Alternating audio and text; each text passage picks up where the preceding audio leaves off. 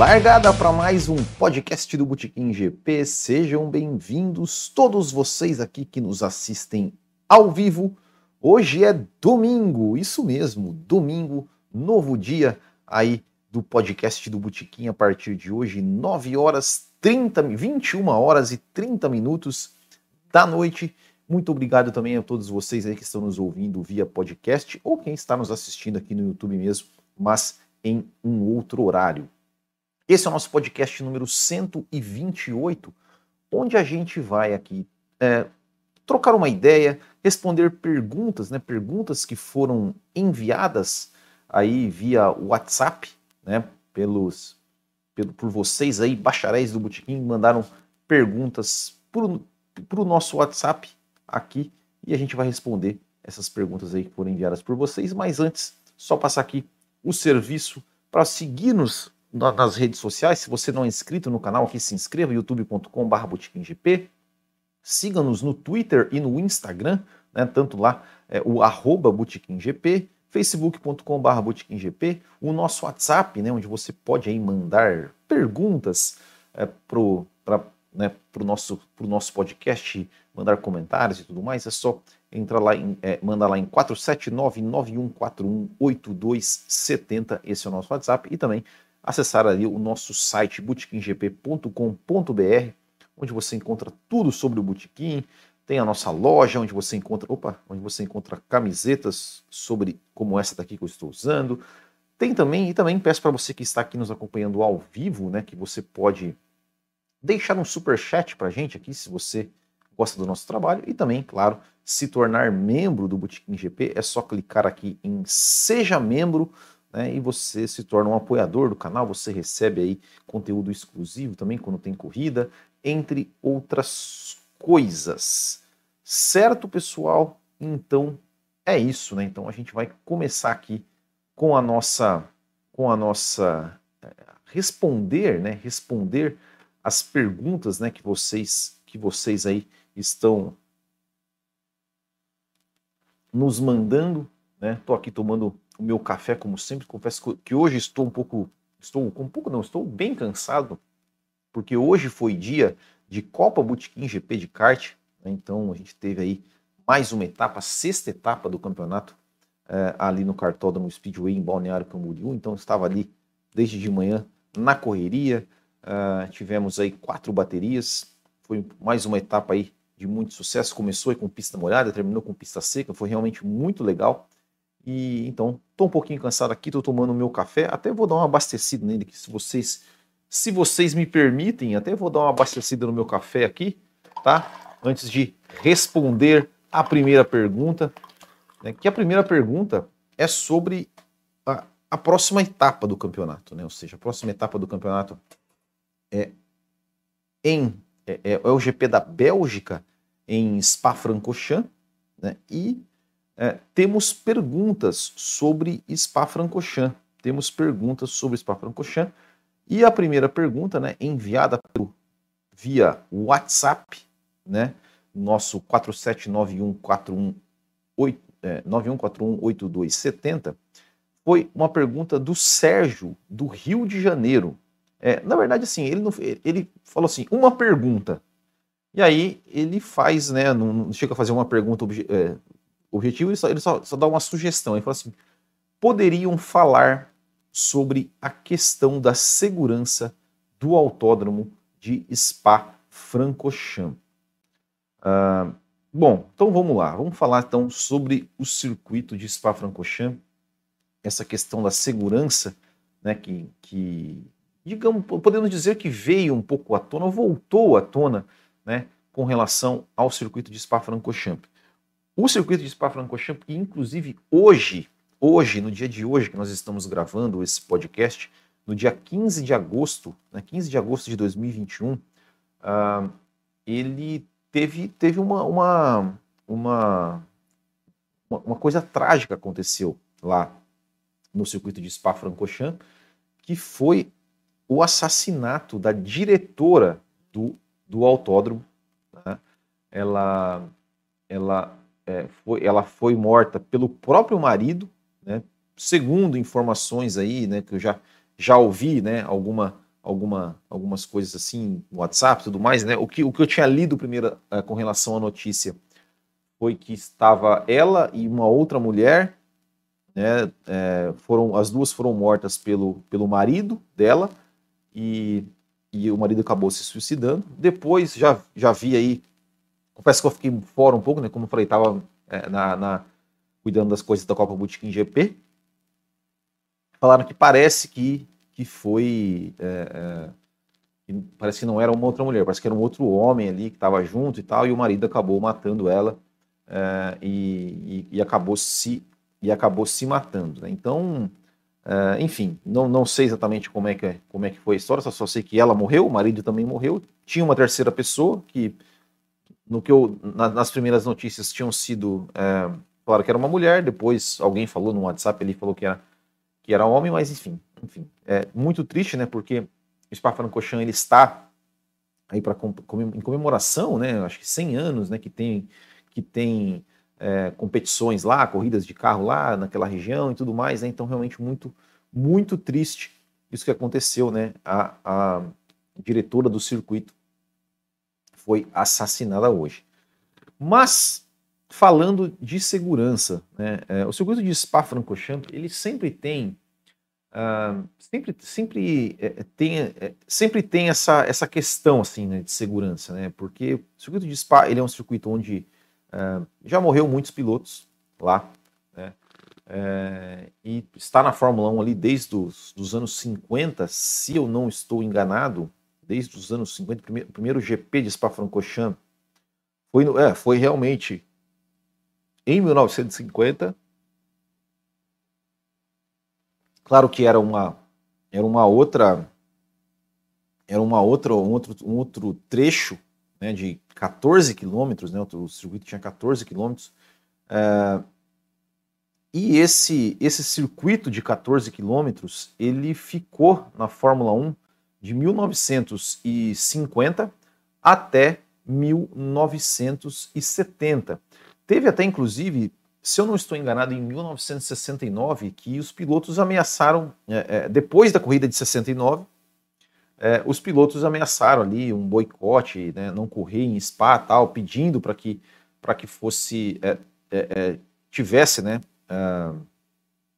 melhorias na segurança do circuito e tudo mais, aquela coisa toda, né, muitos liderados naquela, na época ali por Jack Stewart, o próprio Emerson Fittipaldi, Emerson Fittipaldi em 69 ainda não ainda não não era, né? Não estava, mas mas enfim, é Jack Stewart, Jack Brabham, né? Aquela aquela turma toda.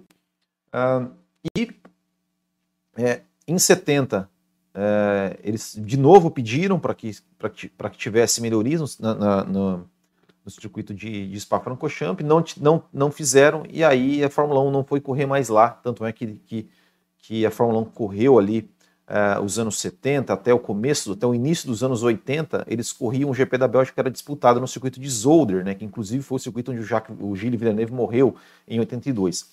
O circuito de Spa ele voltou para a Fórmula 1 em 1983 né, e já num traçado, num traçado bastante reduzido, uh, de, de, de, em vez de 14 quilômetros, ele é, passou a ser um circuito de 6 quilômetros, quase, quase 7 quilômetros, 6,9 quilômetros.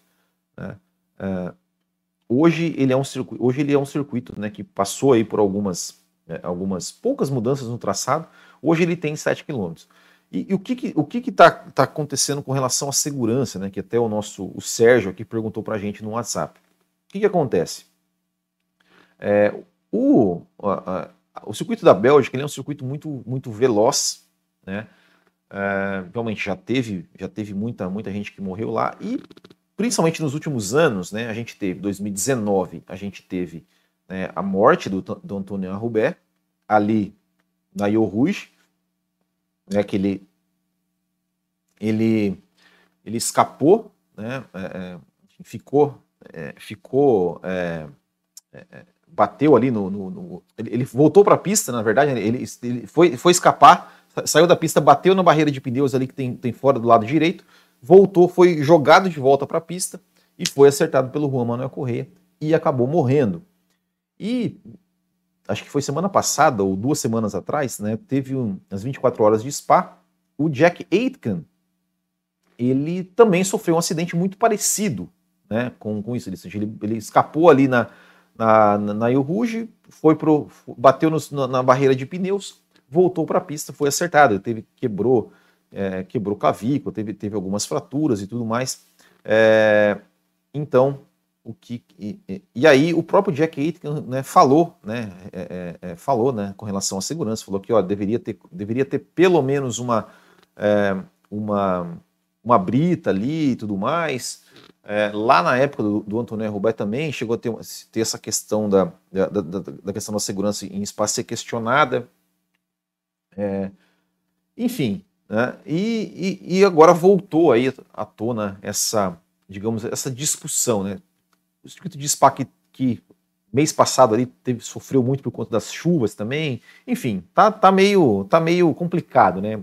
Das chuvas, né? Que a gente recebeu vídeos ali, água por todo lado. Agora teve o assassinato aí da, da, da diretora do circuito e tudo mais.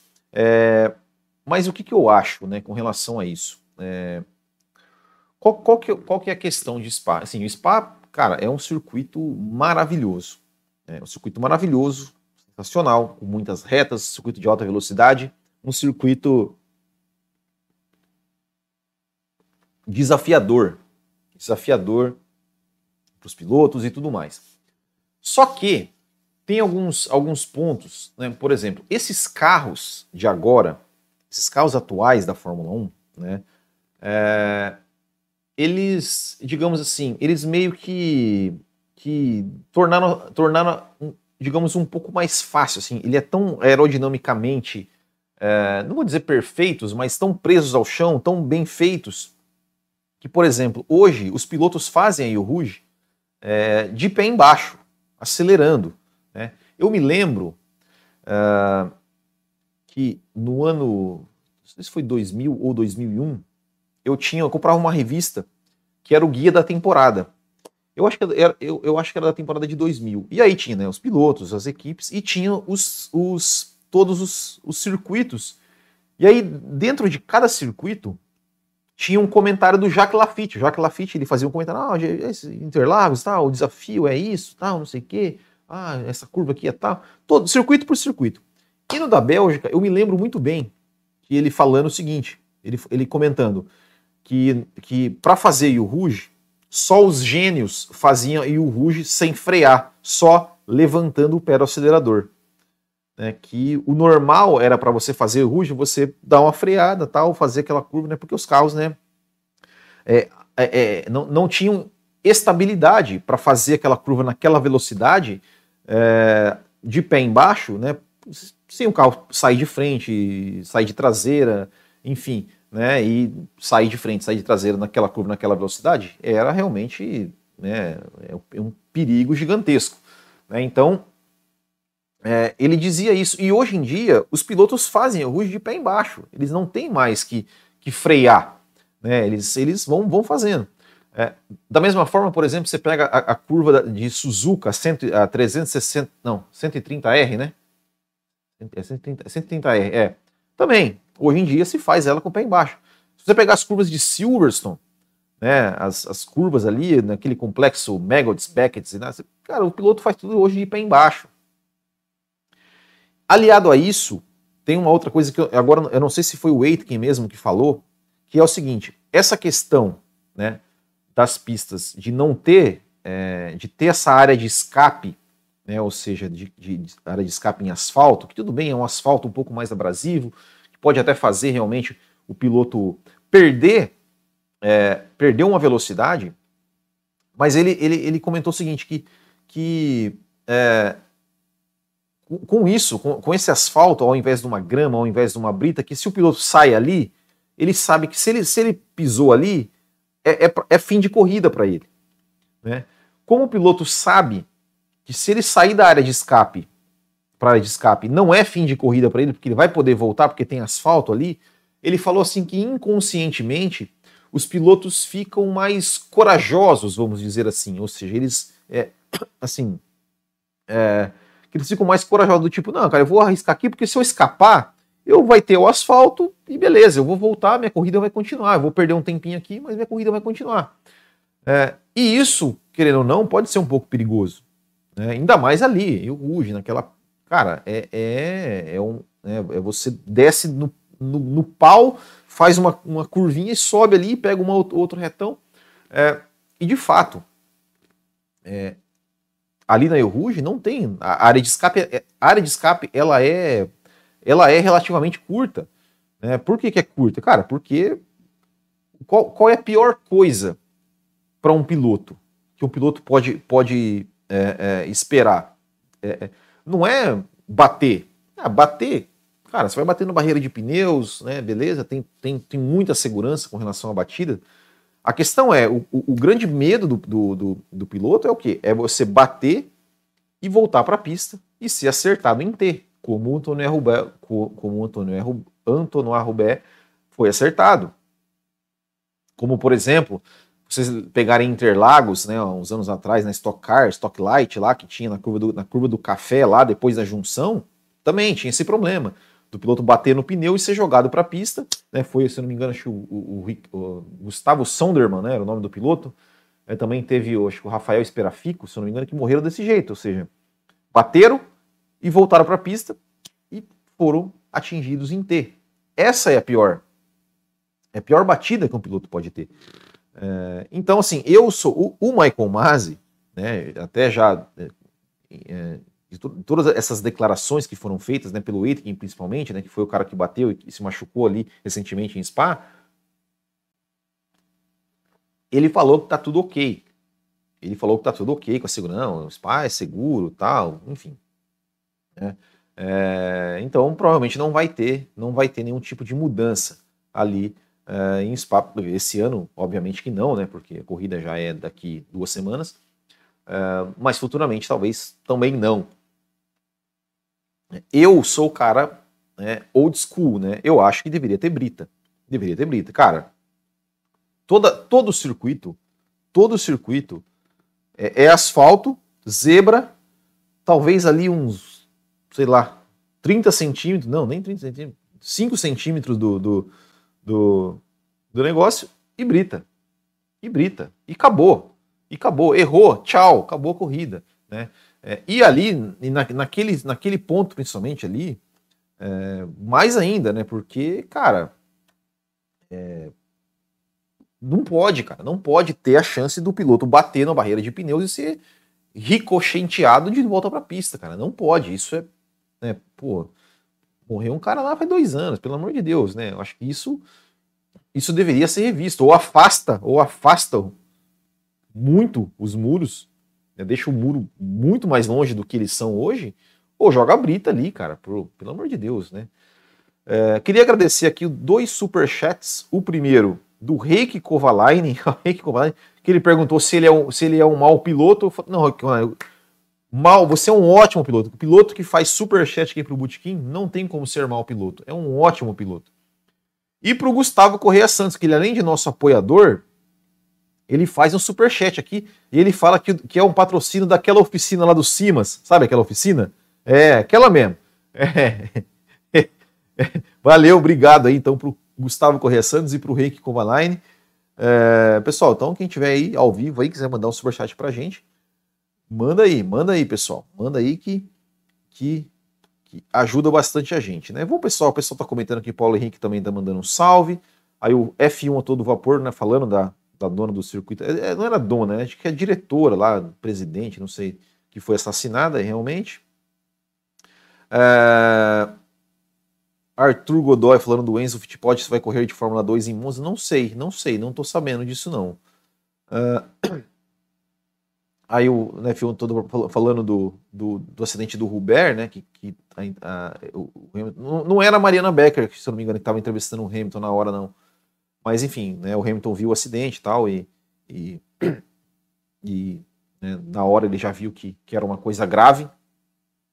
O Sink Header, ele pergunta, Will, aquele tipo de guard-rail que o Grosjean acertou não foi removido dos circuitos. Me parece uma questão de custo para não trocarem por outra coisa. Não é perigoso mantê-los? Cara, mas É uma, cara, é, é uma boa pergunta, mas é, o problema é, o problema é que vai, vai colocar o quê? Vai substituir por muro?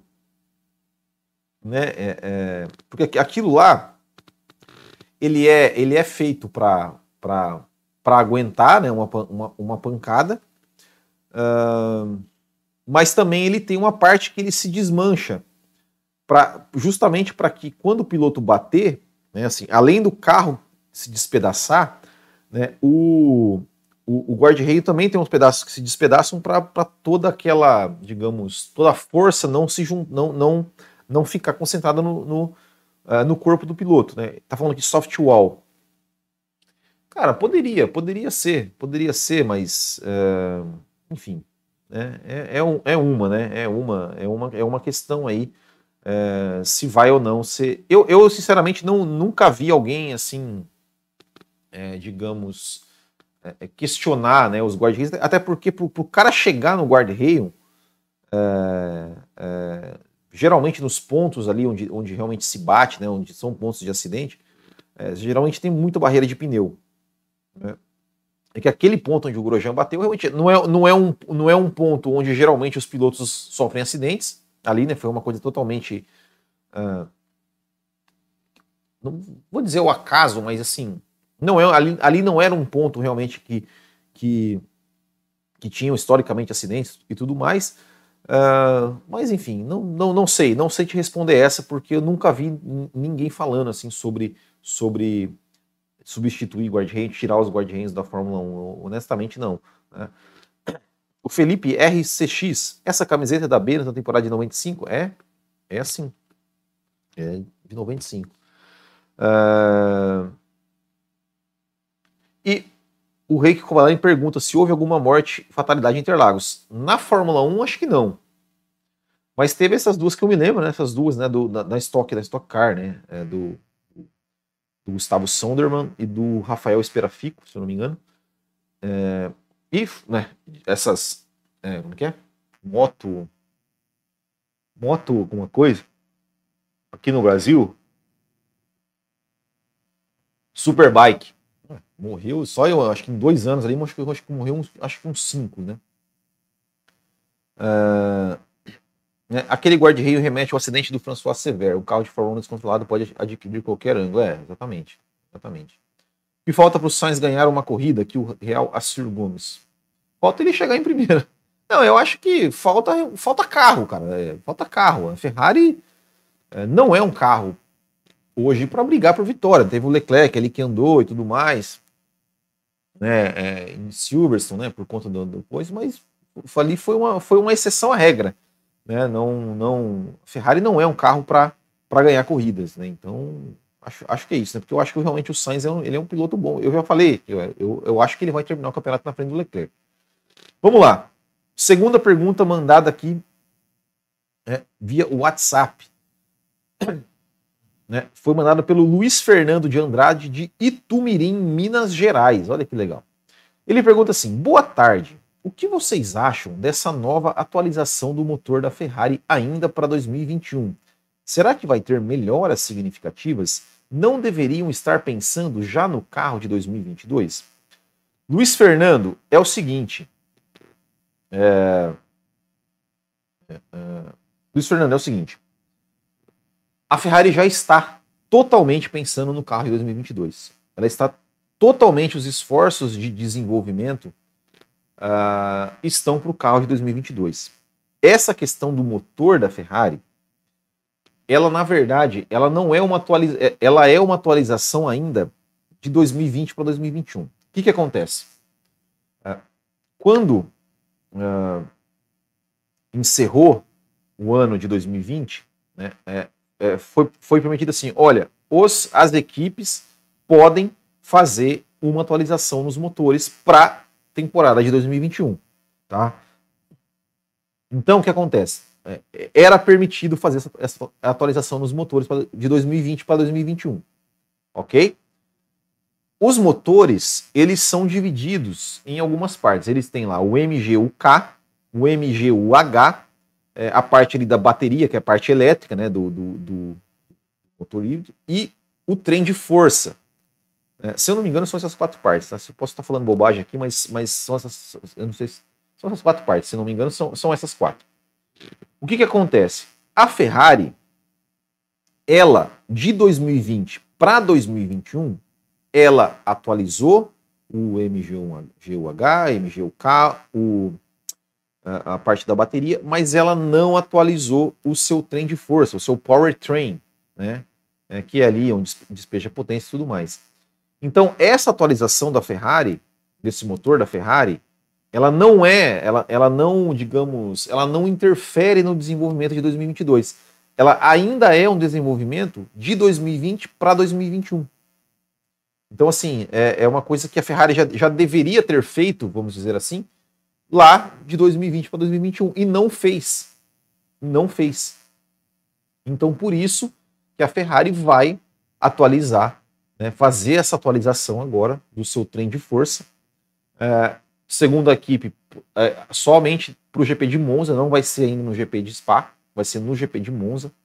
Então, é isso. Então, assim, essa parte né, de, de, de, de atualização, ela, é, ela não não está tendo usando o túnel de vento da, de, de 2022. Acho, acho até que não está dentro do teto orçamentário.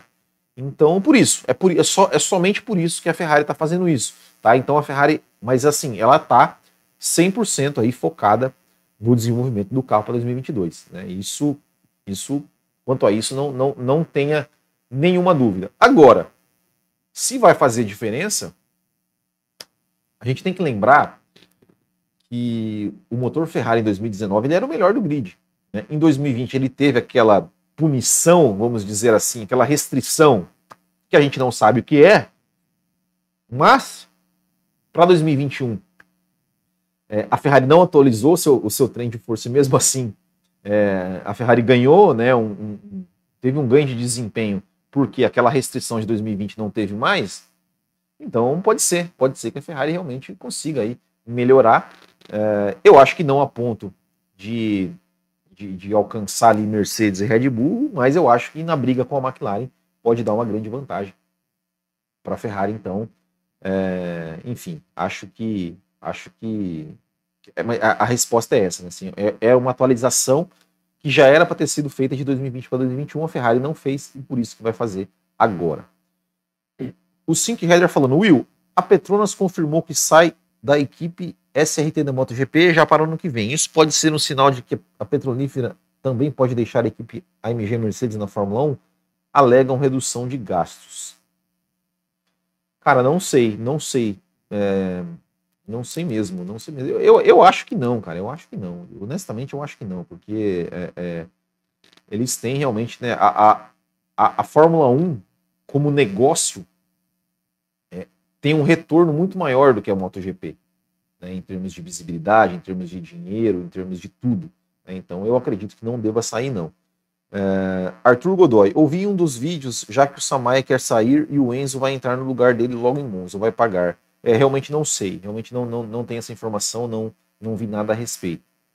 Né, Audi, BMW e Mercedes decidiram sair da Fórmula E. É, realmente decidiram sair, é, porque, é, digamos assim, a Fórmula E as montadoras elas querem é, ter mais liberdade para desenvolver os seus carros, os seus motores ali dentro da categoria, a categoria está tá restringindo, o desenvolvimento, né? e aí para as montadoras, digamos, não é tão interessante. Eu, sinceramente, eu acho que a Fórmula E está certa, não tem que, eu acho que tem que realmente fazer uma coisa, é, um, um regulamento mais restritivo, justamente para permanecer o equilíbrio que, que a gente a gente vê na Fórmula E. A Fórmula E chegou nesse final de semana aí com, com duas, é, duas etapas finais com 18 pilotos com chances matemáticas de ser campeão.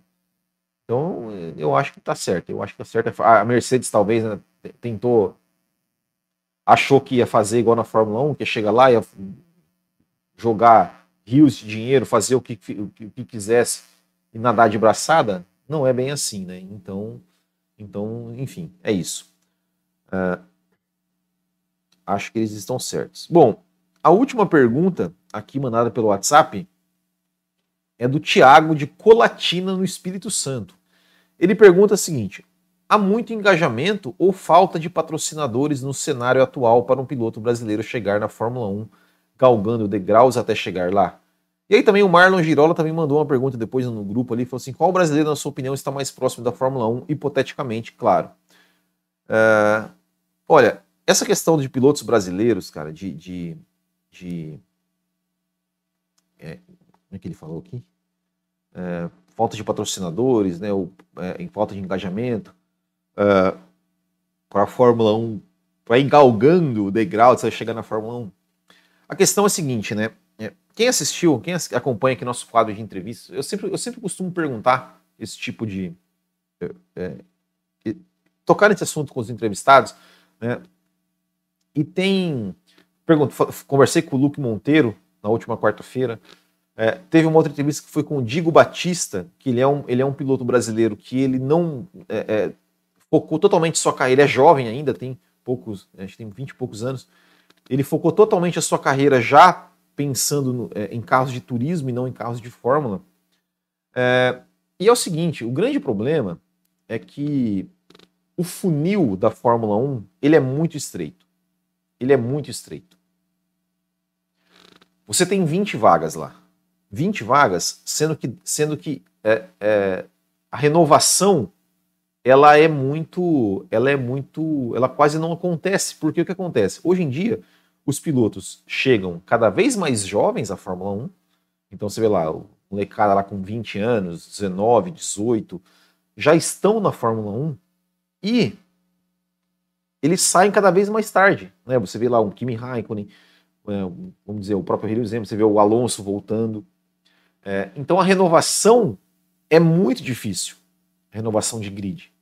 E a, a, a Fórmula 1 é, a Fórmula 1 ela, ela é, é, é e, assim e as categorias de base na Europa é, elas são também muito elas, estão num nível muito alto em termos de custo né para quem é do Brasil né? então assim é, vamos lá vamos, vamos supor, eu não, eu não lembro agora qual foi o valor que eles comentaram mas vamos, vamos supor que uma temporada completa da Fórmula 2 da Fórmula 2 ela é é, se não me engano, acho que são 2 milhões de euros.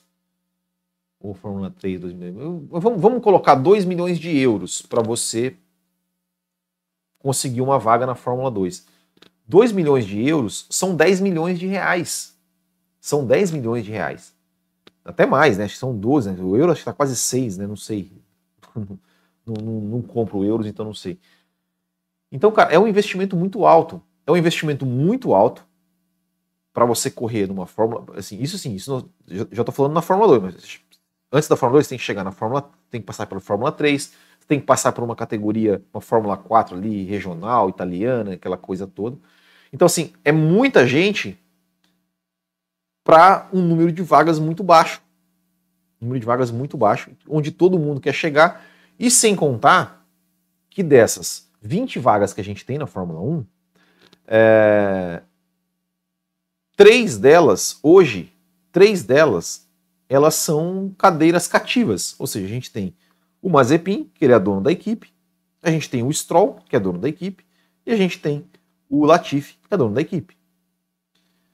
Então, realmente é muito difícil. Como é que é, é, uma empresa, né, então assim, é, é vai botar ali para construir uma carreira Passar para um cara, um, um, garoto que está aqui, está aqui na, na, no Brasil, se destacou no kart, sei lá, ah, vamos levar esse cara para correr na Europa, é, numa categoria, numa Fórmula 4, sei lá, alemã, italiana. Pô, o cara tem que botar uma grana ali. Aí, beleza, vai bem, tá, o cara tem que entrar na Fórmula 3, tem que botar uma grana ali. Aí depois tem que botar uma grana na Fórmula 2. E tudo isso sem uma garantia que o cara vai chegar na Fórmula 1. Porque, porque aquela coisa, o cara para chegar na Fórmula 1, primeiro ele tem que ter o quê? Ele tem que ter a superlicença, ele tem que ter os pontos. Para ele conseguir os pontos, ele tem que ter, né, tem que conseguir andar de Fórmula 3, tem que Fórmula 2, né, tem, tem que fa fazer a pontuação para poder, poder estar apto a entrar numa Fórmula 1.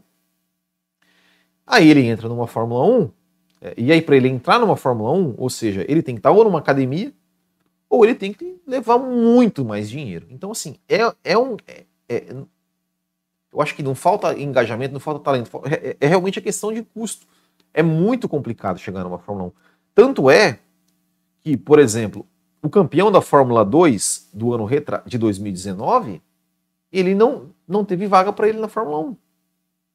Foi o Nick De Vries, foi campeão da Fórmula E hoje. Tá aí. Era um cara que, por que, que ele não, tá, não, não teve chance na Fórmula 1? Não teve chance na Fórmula 1, por quê? Porque tem cadeiras cativas, né? tem três, a gente tem três é, filhos de donos de equipe, a gente tem muita gente que leva muito dinheiro para a Fórmula 1, que, né, que, que para poder pegar, a gente tem. Então, então é realmente muito difícil, o caminho é muito difícil para chegar na Fórmula 1. Ou seja, o cara tem que. O cara tem que ter um super, super, super talento, tem que ser assim, realmente um fenômeno. Né? Tem que ser um fenômeno. O cara tem que chegar na Fórmula 2 e ser um fenômeno. E eu não vejo hoje é, nenhum piloto brasileiro nesse, nesse, nesse estilo assim de nossa, o cara, esse cara é um fenômeno. Não é, né? O Drogovic, que é um cara que ele, ele tem, claro, ele é talentoso, mas ele não tá, não tá, esse ano não tá tendo dificuldade, não tá bem na, na, na, na temporada. É, e tem muita gente na frente dele, né? Tem o Caio Collet na Fórmula 3 e tal. Então, assim, é muito difícil, é muito difícil realmente o cara conseguir chegar na Fórmula 1, conseguir, né? Porque o espaço é muito difícil. E, e é, a Fórmula 1, ela, ela realmente está muito fechada, né? É, tem a, por exemplo, hoje para entrar uma nova, uma nova, uma nova equipe na Fórmula 1, você tem que pagar uma taxa de 200 milhões de dólares. De 200 milhões de dólares, porque, porque qual, qual que é o negócio? Né? É, é... Por que, as equipes, por exemplo, elas, elas aceitaram né, é, teto orçamentário, é, divisão mais igualitária dos lucros, mas com a condição de que, beleza, você vai, você vai dividir o bolo diferente, mas só que agora, para quem quiser entrar também para pegar esse bolo, vai ter que meter uma taxa de 200 milhões de dólares. O que, a Fórmula 1 precisa? É, e, e, o que, que acontece? É, uma equipe que paga 200 milhões de dólares para entrar na Fórmula 1, é, digamos assim, não é, teoricamente, assim, não é, não é o problema você pagar 200 milhões de dólares para entrar numa, na Fórmula 1. O problema é você pagar esses 200 milhões de dólares e não ter o retorno. É você ver aí uma Haas da vida. Ah, pagou, pagou. Né? O, o Gunter Steiner fala isso no, no, no, no, no Drive to Survive. Né? Para que, que a gente está correndo? Para chegar em décimo? Ou seja, eu, é, essa Fórmula 1, onde apenas né, nos últimos anos, principalmente, dois pilotos, três, quatro pilotos no máximo tinham chances de vencer corrida, de subir o pódio. Então, assim, como é que uma equipe vai se sustentar? Se, se para ter dinheiro ela precisa de resultado, né, visibilidade e tudo mais, ou seja, então é isso, ou seja, qual patrocinador, o patrocinador que vai querer ficar bancando muito tempo dinheiro para pagar uma equipe que chega que chega ali, que o máximo que ela vai, vai poder chegar é em décimo, que ela vai brigar por um oitavo lugar. Não é, não é interessante, entendeu? Então o que acontece? Essas equipes, por quê? Por conta dessa divisão de lucros de, de, de, que era totalmente desigual, que a Ferrari ganhava um monte lá por taxa histórica do caramba, é, que podia gastar indefinidamente, é, era um problema. Né? Então essas equipes menores, por exemplo, a Williams, né, até antes de entrar a Dorrington aí, ou seja, ela era não tinha vergonha nenhuma de vender, seus, vender suas duas vagas. Né? Depois que saiu o Felipe Massa, né, é, é, só vendeu, vendeu as vagas. É o Stroll, é, o Sirotkin, é, Kubica, Latifi. Então, assim, era isso. Então, o que, que acontece? O que, que precisa? Né? Primeiro, é que essa Fórmula 1 de 2022, com o teto orçamentário e com essa ideia né, de que, de que com uma divisão mais igualitária dos lucros, é, se essa Fórmula 1 de 2022 vingar, né, vingar no sentido assim, de a gente vai ter é, mais equipes com chances de, de, de brigar por vitória, de brigar por título, de brigar por campeonato, um equilíbrio maior né, com, entre as equipes, é, com certeza novas equipes vão pensar: opa, peraí, beleza. Eu posso pagar 200 milhões de dólares para entrar. porque eu sei que em 5, 6 anos eu vou recuperar meu investimento. Né? É, então, assim, é o que a gente, é o que a gente quer. E, e, claro, tendo mais, mais carros no grid, mais equipes, aí, obviamente, abre mais chances de termos pilotos. Né? Assim, a gente lembra é, anos 90 ali, é, até, até o começo dos anos 90, a gente tinha, cara, 30 carros. 89 chegou a ter 40 carros, cara. 40 carros para 26 vagas, ou seja, 14 carros ficaram, ficavam de fora de, de, uma corrida. Então, é isso, é isso que eu acho, né? Assim, é, é a questão realmente que falta. O problema é, é, dinheiro e o problema é que o funil da Fórmula 1 é muito difícil de chegar. Ou seja, é todo mundo, é, é, é olha só, é pilotos da Fórmula 4, da Fórmula 3 FIA, da Fórmula 3 regional, da Fórmula 2, que estão com um único objetivo de chegar na Fórmula 1. Sendo que na Fórmula 1 abre, quando muito, duas, três vagas por ano. Então é muito difícil, é muito difícil, é um caminho realmente muito difícil e até, e até ingrato, vamos dizer assim. Né? Então é isso, é isso. É, é... Agora, sobre, sobre o próximo piloto brasileiro, que o Marlon perguntou, Cara, honestamente eu não sei. Honestamente eu não sei. Né? Uh,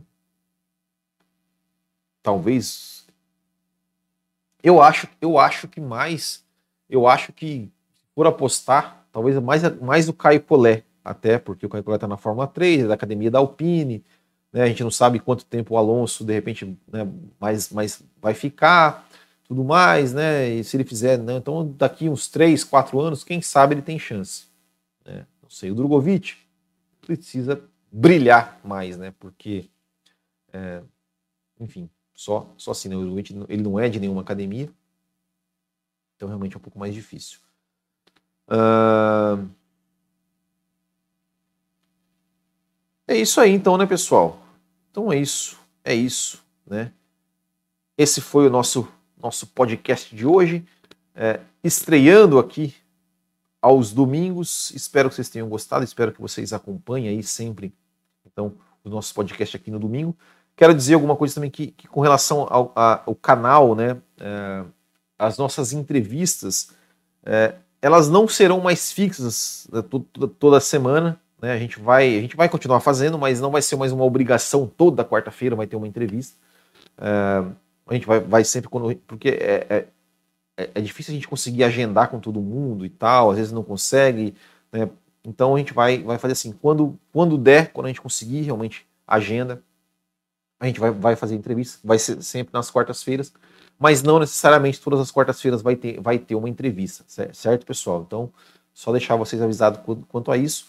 Uh, e teremos aí, a, a ideia é, a, além do podcast na, na, no, passar para o domingo, mas que nós tenhamos aí conteúdo aí pelo menos mais três vezes por semana no canal. É, e é isso aí. Então, queria agradecer a todos vocês aí que nos acompanharam aqui ao vivo, todos vocês que estão ouvindo via podcast, que estão assistindo em um outro horário. Muito obrigado, valeu, até a próxima. Amanhã estarei lá no podcast do Café com Velocidade, também a partir das 9h30, 10 horas da noite. Estaremos lá comentando um pouco mais sobre Fórmula 1. Valeu, pessoal, muito obrigado, grande abraço a todos, até o próximo e tchau.